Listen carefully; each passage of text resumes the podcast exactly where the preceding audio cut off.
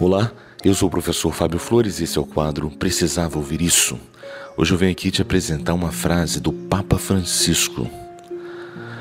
Quando você comemora a morte de alguém, o primeiro que morreu foi você mesmo.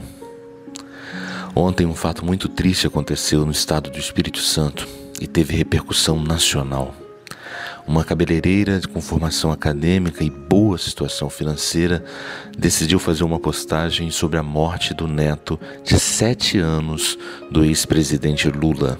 No título da postagem, ela sugere que o universo estaria acertando as contas.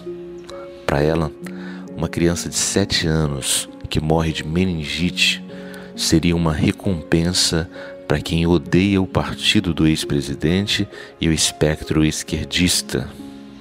Imediatamente, o fato ganhou repercussão nacional e diversas pessoas, eu diria milhares de pessoas, passaram a devolver na mesma moeda, pagando ódio com ódio e alimentando um ciclo vicioso que rouba a nossa humanidade e assassina a nossa empatia.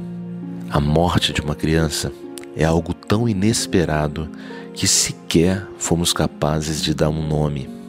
Uma mulher que perde o marido fica viúva. Um filho que perde o pai fica órfão.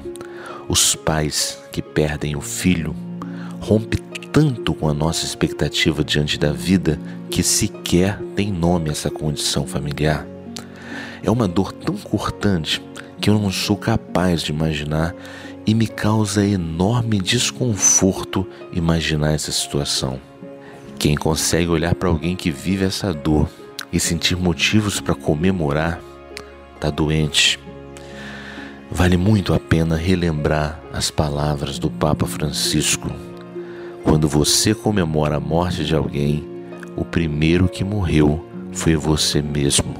Nós, que ainda não estamos adoecidos, podemos nos vacinar contra essa epidemia do ódio, dando mais espaço para o amor, levando para as nossas redes sociais conteúdos do bem, dando vitrine a quem se dedica a cuidar do próximo com amor e dedicação.